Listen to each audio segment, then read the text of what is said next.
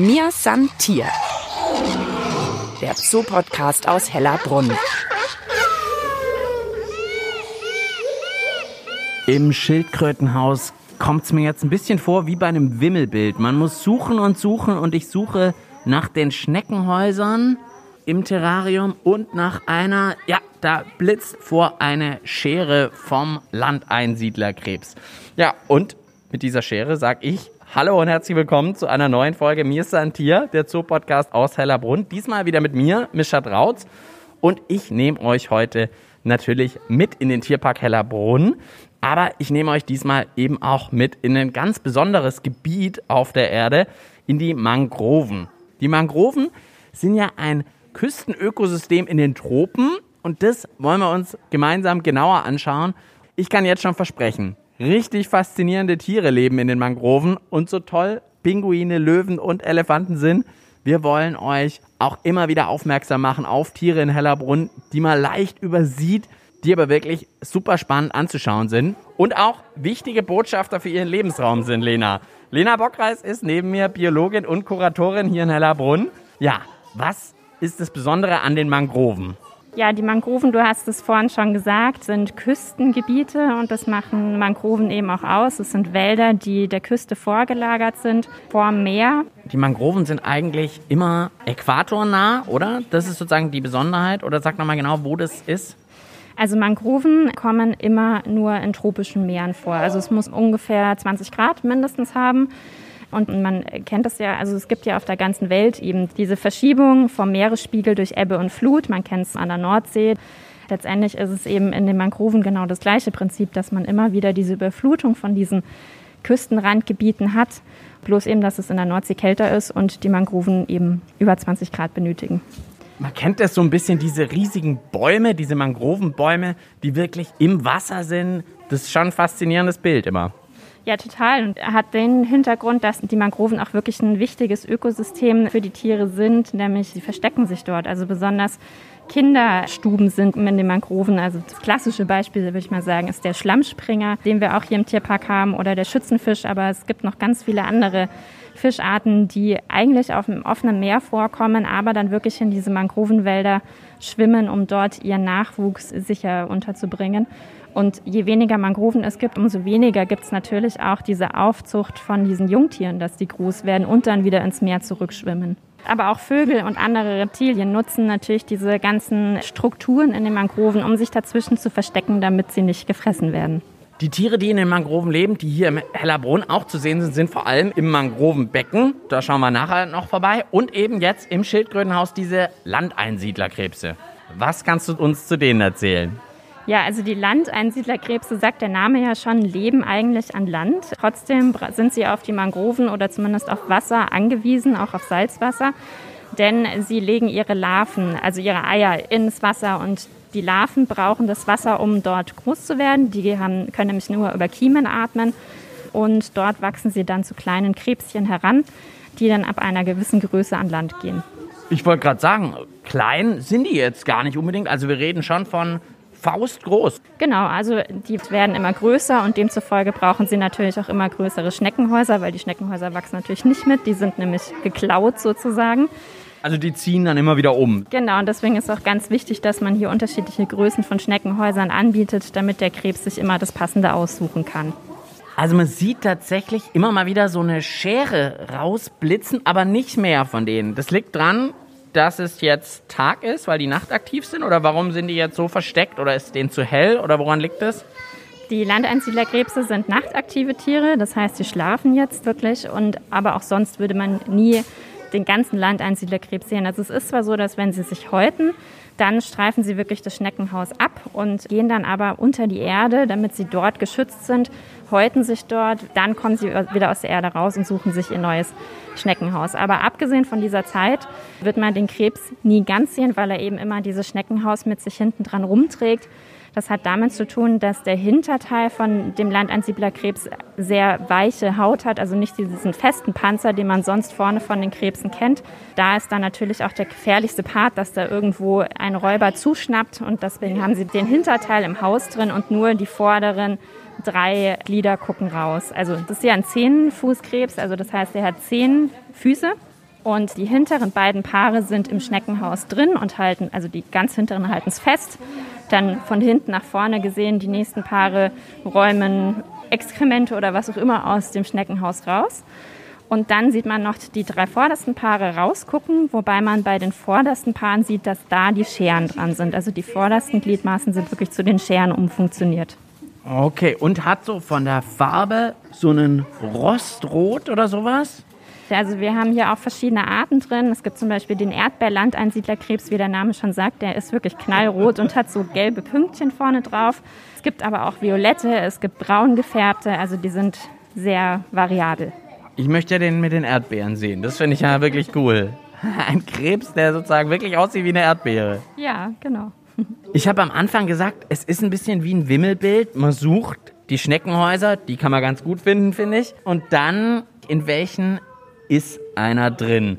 Also ich habe, glaube ich, in drei was rausschauen sehen. Kommt es hin? Äh, nee, wir haben deutlich mehr drin. Also da oben zum Beispiel hier dieses Schneckenhaus, das so unüblich für ein Schneckenhaus an der Mauer klebt. Da kann man auch davon ausgehen, dass da zum Beispiel einer drin ist. Und wie viel sagst du in etwa sind hier zu finden? Ich würde ungefähr sagen so zehn. Okay, ah, doch.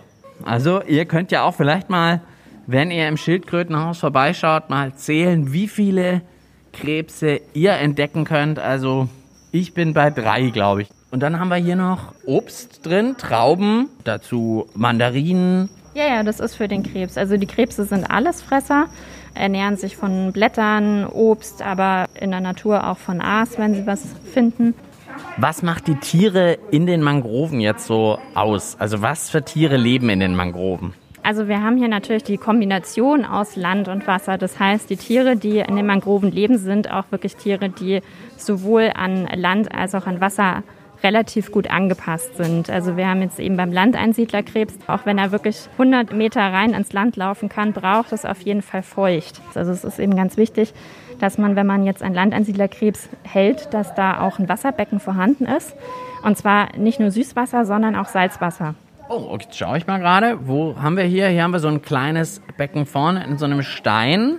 Und das ist jetzt mit was gefüllt? Damit Süß- und mit Salzwasser gemischt, oder was? Da haben wir das Süßwasser und da hinten haben wir ein Becken mit dem Salzwasser. Ah, okay, der kann also sich dann aussuchen. Hat der irgendwie, dass er sagt, ach, im Sommer gehe ich lieber dahin, im Winter da? Oder äh, wonach entscheidet er das? Die Krebse sind sogenannte Osmoseregulierer. Also das heißt, sie sind ja eben an das Leben im Salzwasser angepasst. Das heißt, sie haben auch gewisse Regulatoren in ihrem Blut, die schauen, dass sie nicht zu viel Salz im Blut haben. Gleichzeitig brauchen sie es aber auch. Also das heißt, sie müssen immer so ein Gleichgewicht finden, also immer regulieren, dass eben dieser Salzhaushalt im Blut richtig ist. Und dafür brauchen sie eben auch das Salzwasser, dass sie auch Salz aufnehmen können, wenn sie mal zu wenig haben. Also auf der rechten Seite, wenn man davor steht, ist es Salzwasser? Süßwasser. Ist es Süßwasser. Rechts ist das Süßwasser, links das Salzwasserbecken. Und dann wandert der dahin oder dorthin, abgedreht. Und wenn er jetzt mal tatsächlich zu viel Salz haben sollte, dann scheidet er das über die Antennen aus. Also man kann es leider nicht so genau sehen, weil er sich nicht so schön zeigt, aber er hat zwei Antennenpaare, ein kurzes und ein langes Paar. Das eine ist für die Kommunikation verantwortlich und über das andere nimmt er Geschmack und Geruch wahr, aber sondert eben auch diese Salze, wenn mal zu viele im Körper sind, aus. Salzpipi aus den Fühlern. Was willst du mir sagen? Salzpipi aus den Fühlern. Genau. Okay. In der Dämmerungszeit sind sie auch auf jeden Fall aktiv, also besonders wenn man früher Morgen hier im Schildkrötenhaus ist oder eben am Abend, kurz vor Tierpark-Schließzeit, da sieht man sie dann schon auch mal rumkrabbeln.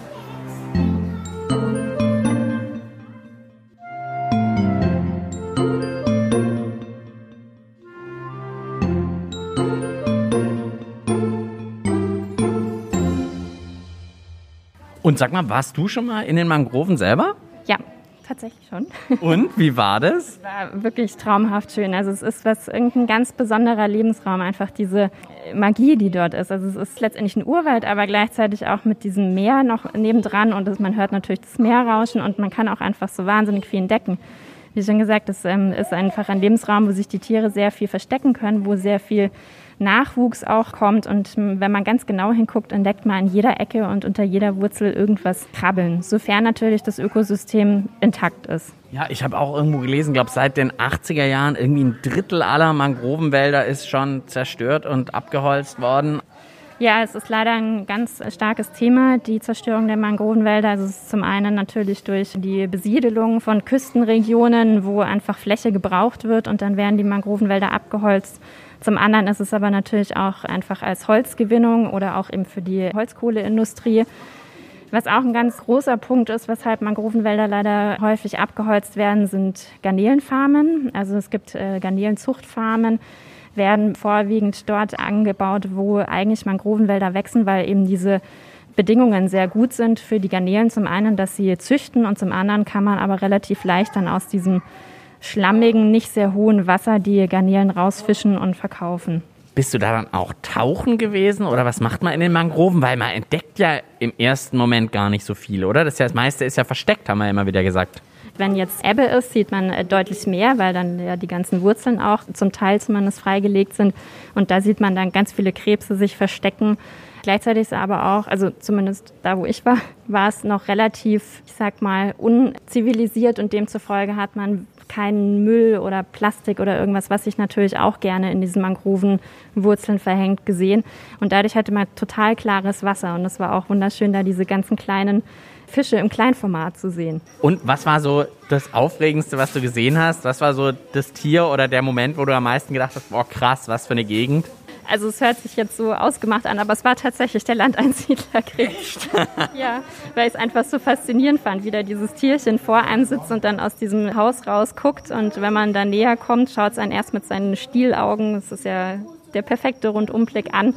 Und wenn man dann aber zu nahe kommt, dann zieht er sich ganz schnell in sein Schneckenhaus ein und man sieht nur noch die Scheren vorne und weiß, okay, jetzt da nicht den Finger hinstrecken.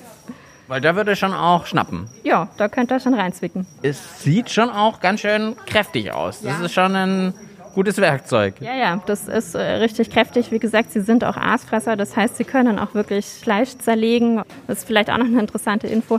Die Landeinsiedlerkrebse sind linksscherig. Also das heißt, linke Schere ist deutlich größer als die rechte Schere. Das ist quasi wie wenn wir Rechtshänder sind, ist ja auch meistens der rechte Arm ein bisschen muskulöser. Ist bei den Krebsen genauso, dass die linke Schere ein bisschen größer und mehr gefordert ist. Dann haben wir jetzt schon ganz viel über die Mangroven gelernt und jetzt schauen wir wirklich noch mehr die Tierwelt an im Mangrovenbecken. Mir san Tier. Der Zoo-Podcast aus Hellerbrunn. Einfach zu finden und zu abonnieren auf allen gängigen Podcast-Plattformen wie Spotify und iTunes oder auf der Website des Münchner Tierparks hellerbrunn.de. Im Mangrovenbecken, da schwappt es so richtig immer wieder durch. Richtige Wellen sehe ich hier im Urwaldhaus gegenüber von den Gorillas. Und da wollen wir uns jetzt ein bisschen die Tierwelt aus den Mangroven genauer anschauen. Neben mir Robert Hartl, Tierpfleger. Sag mir erstmal, wieso schwappt es denn so? Also da ist ein Kippkasten, also wir nennen es Kippkasten. Das ist praktisch ein Kasten, der mit Wasser immer wieder gefüllt wird. Weil auf einem gewissen Punkt schwappt er dann ins Becken, dass er der Art Wellensimulation nachempfunden wird. Ist so ein bisschen wie in diesen Spaßhallenbädern sozusagen, wo immer, ah, jetzt ist Wellengang und so, wo man immer dann hin will. Hier ist das auch dauerhaft, weil das eben in den Mangroven auch immer Gezeiten, haben wir schon gehört, viel Ebbe, Flut, also eben auch viel Wellen. Und für die Tiere ist das ja auch das, was sie gewohnt sind, einfach, dass da immer ein bisschen was los ist im Wasser. Ja, ist eine gewisse Wasserbewegung dadurch natürlich da und hat einen gewissen Sauerstoffeintrag, hat also positive Aspekte von, von der Wasserqualität her. Und welche Fische sind hier jetzt drin? Ich sehe als erstes hier einmal gerade an uns vorbei geschwommen. Ich glaube, das sind diese Schlammspringer, oder? Die mit den Augen aus dem Wasser rauslugen immer. Ja, das sind Schlammspringer, richtig. Die können nicht bloß mit den Augen aus dem Wasser rauslugen, sondern die können auch komplett an Land sich fortbewegen und auch sein eine Zeit lang. Also kennt man ja sonst von Amphibien, über die haben wir auch schon mal in der Podcast-Folge gesprochen. Wen das interessiert, Folge 43 kann ich da empfehlen. Die Amphibien sind ja auch Land- und Wassertiere, aber der Schlammspringer ist ein Fisch. Der Schlammspringer ist ein Fisch. Ist halt ein schönes Evolutionsbindeglied zwischen Wasser und Land eigentlich irgendwie so ein bisschen. Wenn man genauer Obacht gibt, dann sieht man auch immer wieder welche, die wo außerhalb vom Wasser auf, auf dem Stein sitzen. Ach, da sitzt er wirklich auf der großen Wurzel. Die sind halt je nachdem, wie es, wie es einer heute gerade Spaß macht und wie es gerade das möchten, entweder im Wasser oder auch außerhalb vom Wasser. Das ganze Aquarium ist ja auch so angelegt, dass verschiedene Zonen da sind. Das ist so eine Flachwasserzone. Dann haben wir eben ein bisschen eine tiefere Wasserzone und dann haben wir eben so nachgebildete Mangroven und auch echte Mangroven, wo es auch die, die Stelzwurzel dann hernehmen können, wo sie sich dann drauf setzen können. Wenn er draußen ist, ist er auch nicht so direkt zu erkennen. Ist ja auch nur so Handteller groß. Richtig. Also es wird auch von Besuchern gefragt, ob da überhaupt Schlammspringer drin sind. Aber also ja, es sind 15 Stück drin. Und da muss man tatsächlich ein bisschen äh, Geduld haben und Ausschau halten, wo es sitzen gerade. Wenn man hier nur einmal drauf schaut, ich hätte ihn sofort übersehen, weil er tatsächlich ganz die gleiche Farbe hat wie die Wurzel, auch so schlammig, ja, sieht er aus. Aber wenn er auf der Wurzel ist, sieht er fast schon so ein bisschen froschartig aus, wegen diesen Augen einfach, die auch so ein bisschen rausstehen. Also was halt auch super schön ist, wenn man das Glück hat, dass ein bisschen Sonne da ist, dann ist ja da oben im Dach ist ja mittlerweile auch ein Glas drin. Und wenn der bei gewisser Sonne einschaut, sieht man auch, der hat also auch türkise Kiemendeckel und sowas. Also der hat auch schöne Farben. Wenn man so kurz bloß anschaut, denkt man, okay, der ist einfach nur braun. Aber bei genauerem Hinsehen hat er also verschiedene Blautöne auch mit drin, die also wirklich toll ausschauen. Die Brustflossen sind wirklich fast schon wie so Ärmchen, hat man ja nur. Also die sind richtig kräftig. Sowohl die Brustflossen, aber auch die Bauchflossen sind richtig so kleine Abstützbeinchen, wo er sich auch damit vorbewegen kann. Weil er eben auch, wenn er draußen ist, ja dann damit tatsächlich springt wahrscheinlich eher. Deswegen auch Schlammspringer. Ja, er springt, er kann aber auch sehr gut klettern. Und wenn er im Wasser ist, tatsächlich der andere, der hat wirklich die Augen über dem Wasser. Das ist schon typisch, oder? Dass er das manchmal hat. Das ist typisch, das machen sie, ja, genau. Oder sind halt wie ein normaler Fisch unter Wasser. Das ist aber dann mehr am Grund unterwegs. Also es sind jetzt nicht die großen Schwimmer. Ich habe den Eindruck, wie so ein Nichtschwimmer, der sich noch so ein bisschen am Beckenrand, immer so ein bisschen halb so, ui, ich will noch nicht so richtig. genau. So wirkt's. Das ist vielleicht ein guter Vergleich, genau. Und die anderen Fische, die hier drin sind, da haben wir hier so hellere Fische mit braunen Punkten. Das sind die Schützenfische. Ist insofern super interessant, weil die kennen also Beuteinsekten, die außerhalb vom Wasser auf irgendeinem Platz zum Beispiel jetzt sitzen, können die mit einem gezielten Wassertropfen runterspucken. Mit einem Wassertropfen. Genau. Also jeder, der wo mal geschnorkelt hat oder so, der weiß ja, wenn man unter Wasser hochschaut, dass ja auch von der Wasseroberfläche die Brechung eine ganz andere ist. Ne? Und das können die aber alles berechnen und auch zielgenau das Insekt, was erwischen wollen, runterspucken. Man kennt es jetzt ja, dass Tiere vielleicht mit ihrer Zunge, ja, das gibt's ja, dass sie so eine lange Zunge haben und damit was runterholen, aber die machen das wirklich wie eine Wasserpistole oder was? So in der Art kann man sich das vorstellen, genau. Und eben auch ziemlich zielgenau, weil wenn man, man weiß ja, wie groß ungefähr Fliege beispielsweise ist. Ne? Und wenn der jetzt, sagen wir mal, eineinhalb Meter von der Fliege weg ist und hat dann einen gezielten Tropfen auf die Fliege, sodass die ins Wasser fällt, also ist es schon sehr zielorientiert, was der da machen kann. Also Schützenfisch ist schon richtig, weil guter Schütze. Genau, darum heißt es so, richtig. Okay, also Schützenfische, dann diese Schlammspringer, die wirklich so besonders sind. Ich habe auch irgendwo mal gelesen, die können das Auge sogar einziehen kurz irgendwie, wenn sie draußen sind. Ja, die haben also unterm Auge haben die so ein kleines Reservoir, wo sie Wasser speichern oder Wasser drin beinhalten, sodass die, wenn die an Land sind, auch immer wieder das Auge so ein bisschen nach unten klappen, um das Ganze zu befeuchten. Das, was nicht passieren darf, dass sie austrocknet, sowohl die Haut als auch das Auge. Deswegen haben die verschiedene Tricks, wo sie sich damit helfen können. So Auge nach innen klappen, das stelle ich mir jetzt eher so äh, Halloween-mäßig vor. Oi, oi, oi. Schaut ein bisschen spacig aus. Ist Hast aber du schon sehr- gesehen? Ja, das machen die eigentlich regelmäßig. Wenn sie außerhalb vom Wasser sitzen, dann ist es immer wieder, dass man das beobachten kann. Dann sieht es aus, wie wenn er gerade kein Auge hat, oder wie? Nee, das ist so, so, so krass nicht. Also es ist halt, es ist, schaut halt ein bisschen ungewöhnlich aus, weil das Auge halt sich so ein bisschen verselbstständigt und nach unten zieht, dass er eben da die Flüssigkeit wieder hinbringt. Drei Fischarten sind da. Da sehe ich noch so ganz kleine. Genau. Also eher so wie mein kleiner Finger so groß. Genau, das sind die Segelkerpflinge, die gehören zu den lebendgebärenden Zahnkarpfen dazu. Sie sehen einmal sehr cool aus, also wenn die Männchen balzen, die haben eine sehr, sehr hohe Rückenflosse, darum heißt es die Segelkerpfling, was man auf den ersten Blick auch nicht unbedingt gleich sieht. Bei den Segelkerpflingen sieht man jetzt tatsächlich, wenn so ein bisschen Licht drauf fällt, dass die wirklich wie so Neon angeleuchtet fast schon wirken. Von Grüntöne über Blautöne, über vorne an dem Kopf sind es Orangetöne. Und wie gesagt, wenn sie zwei Männchen ein bisschen in der Wolle haben, dann stellen die auch eben ihre Rückenflosse auf oder balzen ihr Weibchen an. Und da haben sie dann wirklich tolle Farben. Wie wenn sie beleuchtet würden von innen raus, fast schon, so sieht's aus. Ja, genau. Wunderschöner Fisch, aber meistens geht man dran vorbei und bemerkt es gar nicht. Der Schlammspringer ist wieder aus dem Wasser. Jetzt möchte ich gucken, ob er sein Auge einklappt. Wie oft klappt er denn seine Augen dann ein, wenn er draußen ist? Oh ja, oh ja. Einmal runter eingeklappt. Okay, es sieht nicht ganz so krass aus, wie ich es mir vorgestellt habe, so Halloween-mäßig, dass die Augen wechseln, sondern eher so wie so ein Zucken einmal runter und wieder hoch. Genau, er taucht im Prinzip in seine Tasche ein, damit äh, seine Augen wieder feucht sind.